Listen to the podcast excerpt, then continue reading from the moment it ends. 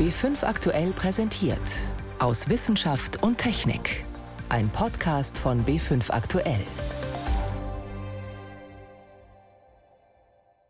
Heute mit Ingeborg Hein und einer engagierten Tierärztin. Meiner Meinung nach müssen wir vor Ort viel klarer aufklären, was überhaupt im Wald hinterm Haus lebt, was für seltene und besondere Tierarten dort leben, weil die wissen meist gar nicht über den Schatz, den sie vor der eigenen Haustür haben, diesen Wert der biologischen Vielfalt.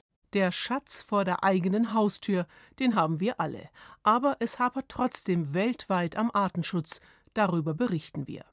Außerdem stellen wir Ihnen ein unglaubliches Unikat vor, ein Kleid aus, Achtung, Glas. Und als erstes sprechen wir über das ständige Hin und Her um den Impfstoff von AstraZeneca. Ich begrüße Sie zu unserem Wochenrückblick aus Wissenschaft und Technik. AstraZeneca und der Corona-Impfstoff, das liest sich bis jetzt nicht wie eine Erfolgsgeschichte. Erst sollten ihn nur die Jüngeren bekommen, dann gab es keine Beschränkungen mehr. Als aber eine bestimmte Art von Thrombose nach der Impfung auftrat, stoppten in der vergangenen Woche einige Staaten, auch Deutschland, das Impfen damit. Wenige Tage später gab es Entwarnung, aber die gilt in Deutschland jetzt nicht mehr. Die Ständige Impfkommission empfiehlt den AstraZeneca-Impfstoff im Moment nur noch für Menschen ab 60. Die Weltgesundheitsorganisation und die Europäische Arzneimittelbehörde EMA sehen dagegen keinen Grund für eine Einschränkung. Sie wollen erst sicher wissen, ob diese Thrombose ursächlich mit dem Impfstoff zu tun hat. Mein Kollege Johannes Rostäuscher recherchiert in dieser Sache. Johannes, als gefährlichste mögliche Nebenwirkung, sicher ist es ja noch nicht, gilt eine sogenannte Sinusvenenthrombose. Was passiert da im Gehirn? Also da entsteht ein Blutgerinnsel, ein Thrombus, und zwar im Gehirnsinus. Das ist ein venöses Gefäß, eine Art Vene, die grob gesagt ungefähr unter dem Scheitel verläuft bei uns und das venöse Blut aus dem Hirn einsammelt. Und wenn dieses Blutgerinnsel groß genug ist, verstopft der Sinus und das Blut fließt halt nicht mehr ab aus dem Gehirn. Dann wächst erstmal der Druck und kann zu diesen Symptomen führen. Schwindel, stark anhaltender, mehrtägiger, starker Kopfschmerz, Sehstörungen, Atemnot und bis hin dann noch zum Schlaganfall mit den typischen Symptomen dafür. Und das kommt tatsächlich nur bei Jüngeren vor. Also bislang hat man es beobachtet, hauptsächlich bei Frauen zwischen 20 und 50. Es gibt zwei Männer bei uns in Deutschland und einen Ausreißer bei 63. Aber das Gros waren Frauen zwischen 20 und 50. Jetzt ist ja immer so betont worden, vor der Zulassung sind umfangreiche Studien gemacht worden. Warum hat man dieses Risiko nicht früher erkannt? Man macht wirklich umfangreiche Studien mit 20.000 bis 40.000 Menschen. Aber 20.000 bis 40.000 Menschen ist einfach eine andere Zahl wie jetzt, wo man zum Beispiel mit diesem Impfstoff 2,8 Millionen geimpft hat. Das ist auch ganz normal bei Medikamenten. Das ist eigentlich die Phase 4. Man beobachtet Medikamente immer weiter, auch wenn sie schon zugelassen sind, weil ja immer bei ganz großen Mengen von Patienten doch noch Nebenwirkungen auftreten können. So wie in diesem Fall. Weiß man denn jetzt schon, warum es zu dieser Reaktion überhaupt gekommen ist, sozusagen den Mechanismus dahinter? Ja, da sind Erkenntnisse auf dem Markt, hauptsächlich von der Universität Greifswald. Die haben da das Blut von Patientinnen untersucht, die das gehabt haben ganz stark vereinfacht. Im Blut von diesen Patienten Patientinnen tritt ein Komplex auf, eine Bindung von zwei, sagen wir mal, Körpern. Aus einem ganz normalen Gerinnungsfaktor, das ist, was jeder von uns hat für die Blutgerinnung, und etwas anderem, einem bislang unbekannten Antigen, sagt man. Und auf diesen Komplex, auf diese Verbindung haben Antikörper reagiert. Das, die gehören zu unserer ganz normalen Immunabwehr. Und die haben dann wieder eine Thrombose ausgelöst. Das ist bislang die These. Also dieses irgendetwas anderes, darüber spekulieren jetzt die Wissenschaftler. War das jetzt ein Teil vom Impfstoff, zum Beispiel das Vektorvirus, das den eigentlichen Impfstoff in den Körper transportieren soll? Oder war es vielleicht sogar ein Teil des Spike-Proteins, das ja der Impfstoff in den Körper transportiert? Man weiß es noch nicht. Ganz vielleicht war es auch einfach eine zu starke Immunantwort, die wollen wir ja eigentlich, aber eben zu stark, die die Thrombose ausgelöst hat. Also da gibt es durchaus noch einige ungelöste Fragen. Aber wenn man jetzt zum Beispiel die Symptome richtig erkennt, wie sieht denn dann die Therapie aus? Also man kann den Thrombus eventuell auflösen. Die Deutsche Gesellschaft für Hämatologie hat da jetzt auch schon umfassende Leitlinien rausgegeben. Da gibt es so ein Immunglobulin, das ist wieder ein körpereigenes Eiweiß. Wenn man das ganz hoch dosiert gibt, dann kann das in diesen Gerinnungsablauf eingreifen und den blockieren. Und dann wird der Thrombus schon mal nicht mehr größer und dann kann er sich auch wieder auflösen. Aber Johannes, nochmal, Voraussetzung ist auch tatsächlich, dass man wirklich die beschriebenen Symptome auch erkennt. Sind die denn jetzt gravierend anders als die normalen Impfreaktionen. Da sagen ja auch die Leute, sie sind mal einen ganzen Tag schlapp zum Beispiel. Also einen ganzen Tag schlapp ist sicher kein Symptom. Es ist wirklich ein neurologisches Symptom. Man hat wirklich einen richtigen ernsten Schwindel oder eben diese stechenden Kopfschmerzen, die nicht mehr weggehen. Atemnot, das sind ja wirklich massive Symptome und da muss man wirklich drauf schauen, ob das so eine Sinusvenenthrombose sein könnte. Jetzt sind ja bei uns in Deutschland schon rund drei Millionen Menschen mit diesem Impfstoff geimpft. Welche Auswirkungen hat das denn jetzt für die Jüngeren unter den AstraZeneca-Geimpften?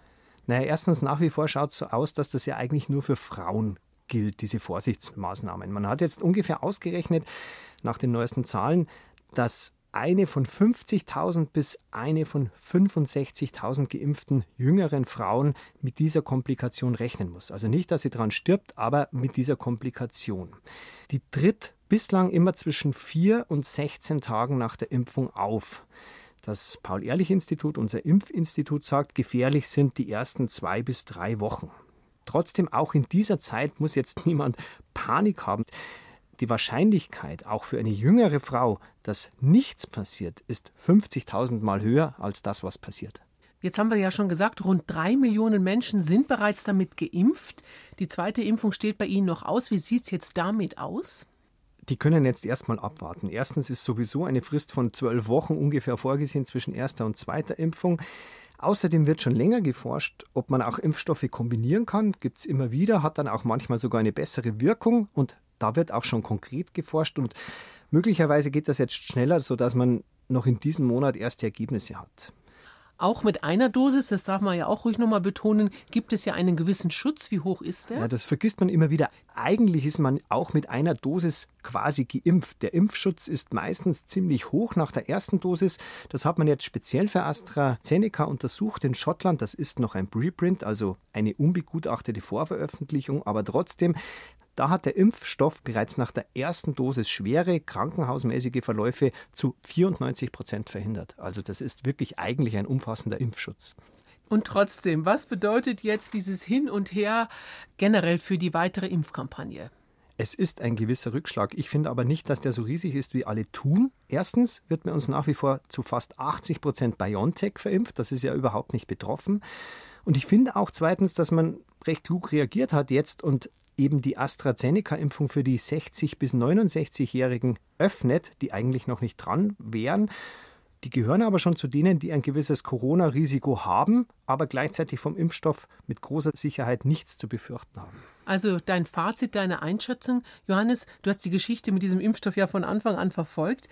Du hältst dann diese aktuelle Entscheidung für insgesamt richtig für insgesamt richtig, für sogar fast genau die richtige Entscheidung. Für jüngere Frauen war das Risiko einfach unverhältnismäßig hoch und gleichzeitig das Risiko, eine wirklich lebensbedrohliche Corona-Erkrankung zu haben, ist ja für die sehr gering. Ich frage mich ein bisschen, warum man das nicht schon vor eineinhalb, zwei Wochen gemacht hat, als man den Impfstoff zum ersten Mal ausgesetzt hat. Und warum man jetzt auch die Männer unter 60 schützen muss. Da ist man vielleicht ein bisschen übervorsichtig. Fest steht auf jeden Fall, der Imageverlust für die Firma ist verheerend. Da hilft auch ein neuer Name für den Impfstoff nichts. Ja, diese Umbenennung, die finde ich auch ein bisschen skurril. Was das bringen soll, egal. Ich finde, wer keine jüngere Frau ist, für den ist der Impfstoff nach wie vor sehr gut. Der Regensburger Infektiologe Bernd Salzberger sagt, für eine Frau vor den Wechseljahren ist das ein gewisses Risiko, für den 80-Jährigen ist das ein Segen und ich würde sagen, das gilt jetzt auch für den über 60-Jährigen.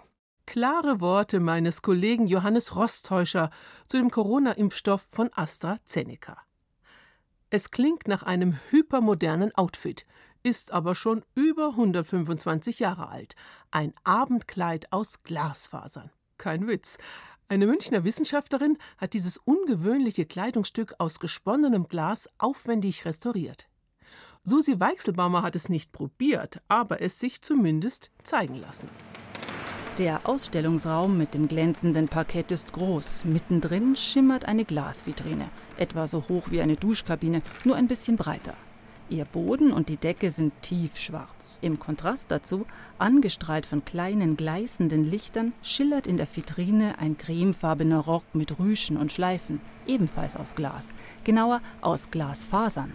Als ich das gesehen habe zum ersten Mal, war die Oberfläche so grau, matt mit verschiedenen Flecken. Erzählt Charlotte Holzer, Restauratorin am Deutschen Museum. Sie war monatelang damit beschäftigt, das Kleid zu säubern, mit Pinsel und Spezialstaubsauger in Feinarbeit. Bei der Reinigung konnte man wirklich viele von diesen Museumstaubauflagen entfernen. Und jetzt hat man wieder so einen Eindruck, wie das ursprünglich geglänzt hat. Wie weiß-gelblicher Perlmutt funkeln die 18 bis 36 Mikrometer dicken Glasfäden. Sie sind fest ineinander geschlungen und ergeben mit Seide verwoben ein flächiges Gewebe. Im Vergleich moderne Glasfasern sind rund 8 Mikrometer dünn. Die Rückenpartie des Kleides um den Po herum ist raffiniert hochgewölbt. Die Falten fallen nicht, sie wellen, fließend und ruhig. Fremd und eigenartig und nie dagewesen sieht es aus. Als Holzer während ihrer Ausbildung im Fundus des Bayerischen Nationalmuseums auf die Reste des Glasrockes stößt, ahnt sie nicht, dass ihre Arbeit daran sieben Jahre dauern wird. Für ihre Dissertation recherchiert sie die Geschichte, prüft das Material, sucht Wege, um Risse und Löcher in der Glastextur zu stopfen. Nach der Reinigung ist dann der nächste Schritt, die Textilien zu stabilisieren. Und das habe ich nähtechnisch gemacht mit Stützgeweben und dann eben diese Konstruktion, die man jetzt sieht. Also der Rock ist jetzt wirklich von allen Seiten zugänglich, weil es eben auf so einer dreidimensionalen Form ausgestellt und gelagert ist. An der Rückseite der Vitrine ist ein nahezu lebensgroßes Schwarz-Weiß-Foto angebracht. Die spanische Infantin Eulalia 1893 in genau diesem Rock mit passendem Rüschenoberteil. Kokett blickt sie unter dunklen Locken über die Schulter in die Kamera wie die junge Frau an das Kleid kam. Gekauft, geschenkt oder eine Art frühes Sponsoring, also ein Firmengeschenk an eine Prominente? Die Frage bleibt offen. Hersteller ist die berühmte Libby Glass Company aus Ohio, die das Kleid 1893 erstmals auf der Weltausstellung in Chicago präsentierte. Glaskunst auf Spitzenniveau. Schon im 18. Jahrhundert konnten Thüringer Glasbläser Glasfäden produzieren, sogenanntes Engelshaar. Bei Libiglas nun wurden die Fasern per Hand über eine Walze gezogen und am Webstuhl verwoben. Ich denke, auf der Weltausstellung hat es eine Puppe an. Die Infantin Eulalia dürfte es zumindest einmal getragen haben. Also wir haben hier eine Abbildung auf der Texttafel, wo nachgewiesen ist, dass sie wirklich das Kleid anhatte. Und wir vermuten, dass es dann einmal noch in Madrid gezeigt wurde, wo die Infantin wohnte und dann in ihren Fundus eingegangen ist und nicht mehr angezogen wurde. Kein Wunder, sechs Kilo schwer ist allein der Rock. Hinsetzen geht gar nicht, weil die Fasern bei punktuellem Druck einfach brechen. Auch wenn die Infantin Eulalia eher zierlich war, der Taillenumfang des Rocks beträgt nur 58 Zentimeter. Da musste vermutlich kräftig geschnürt werden. Außerdem scheuerten die filigranen Fransen am Saum. Dieses Gewebe, das man verwendet hat für den Rock, das ist etwa 90 Zentimeter breit und an den Enden sind diese Fasern rausgestanden. Also man konnte die nicht umbiegen wie bei anderen Geweben, weil sie so spröde sind. Und das, was man da unten sieht, diese Fransen, das ist die Webekante, nennt sich das. Was bis heute fehlt, ist das Oberteil. Eine Corsage mit weiten, bauschigen Rüschen und Schleifen. Die Infantin Eulalia trägt es auf dem Foto in der Ausstellungsvitrine. Vermutlich war es 1924 dabei, als Eulalias Schwester Maria de la Paz, die mit Prinz Ferdinand von Bayern verheiratet war, das Kleid ans Museum gab. Restauratorin Charlotte Holzer hat sieben Jahre Arbeit allein in den Rock gesteckt. Trotzdem würde sie für das Oberteil noch mal ran, sagt sie, so es auftaucht. Ihre nächsten Projekte im Deutschen Museum sind Raumanzüge und die Tragflächen des Lilienthal-Kleiders von 1894. Gleiche Zeit wie das Kleid, nur eine etwas andere Technikgeschichte. Hm, da ist eine echte Spezialistin am Werk.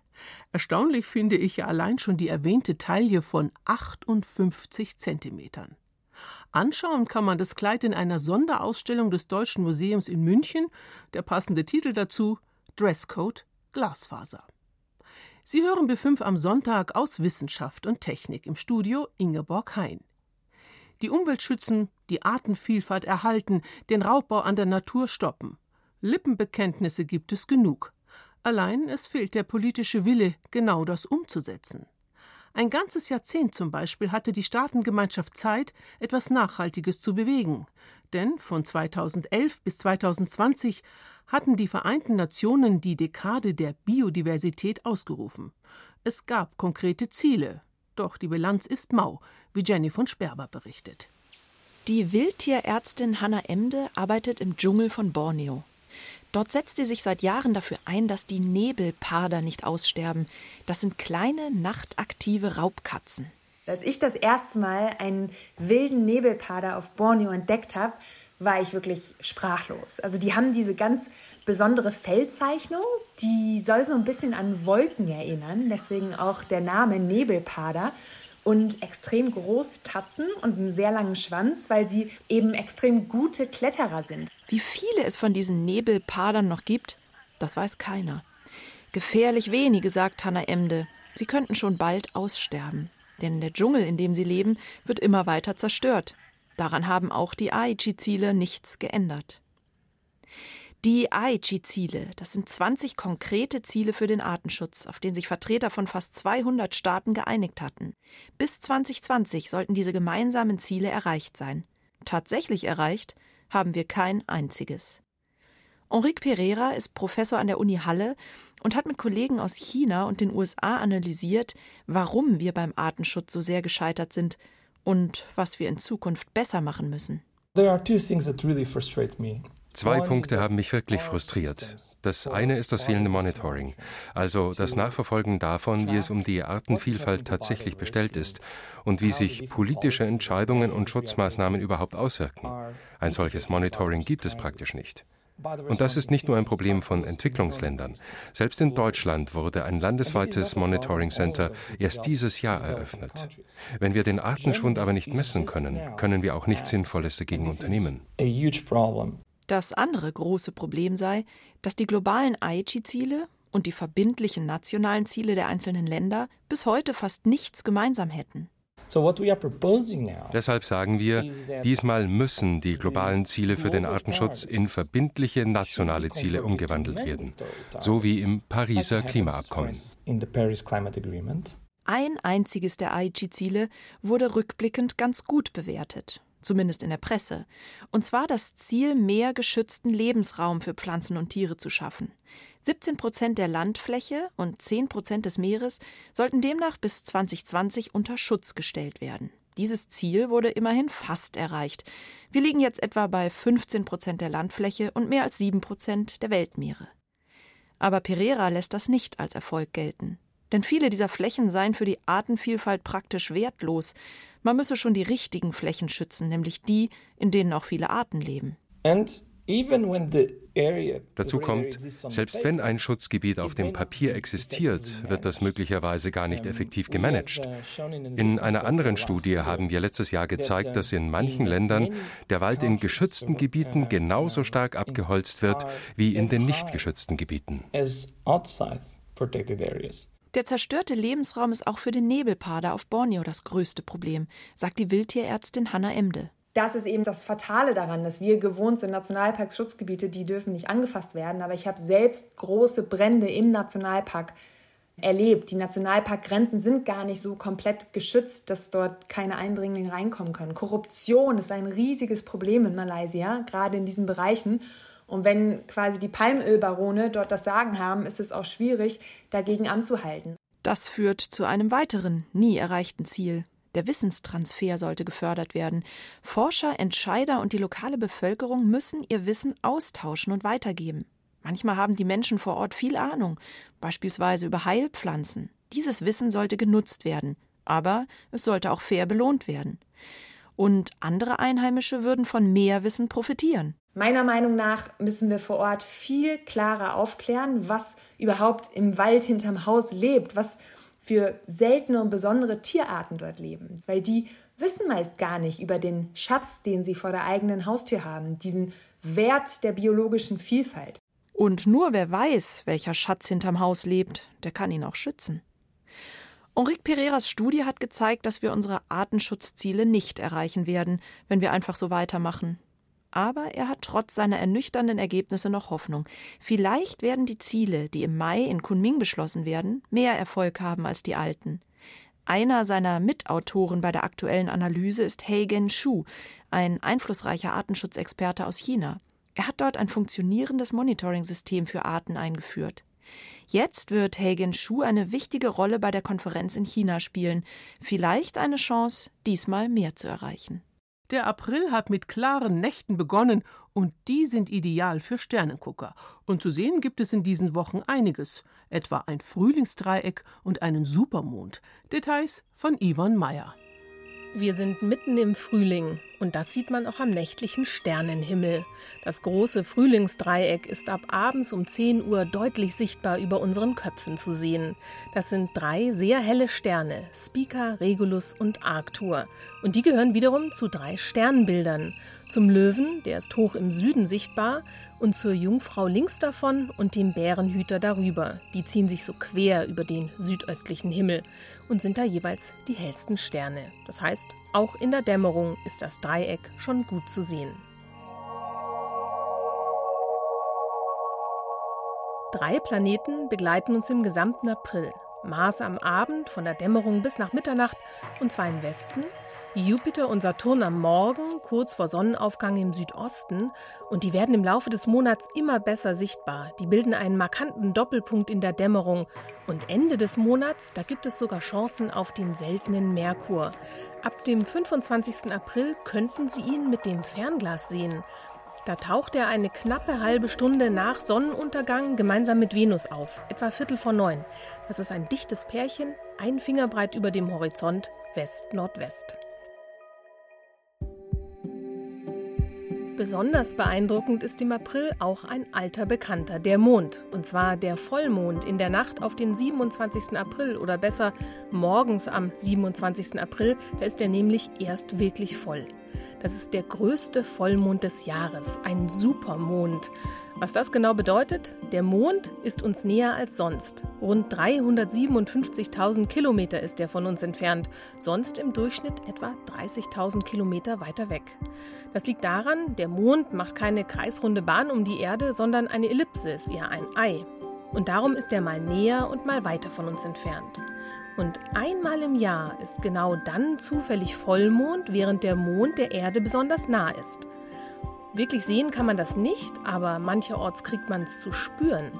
Bei Vollmond, da stehen Mond, Erde und Sonne in einer Linie und ziehen dann ganz besonders am Wasser der Erde.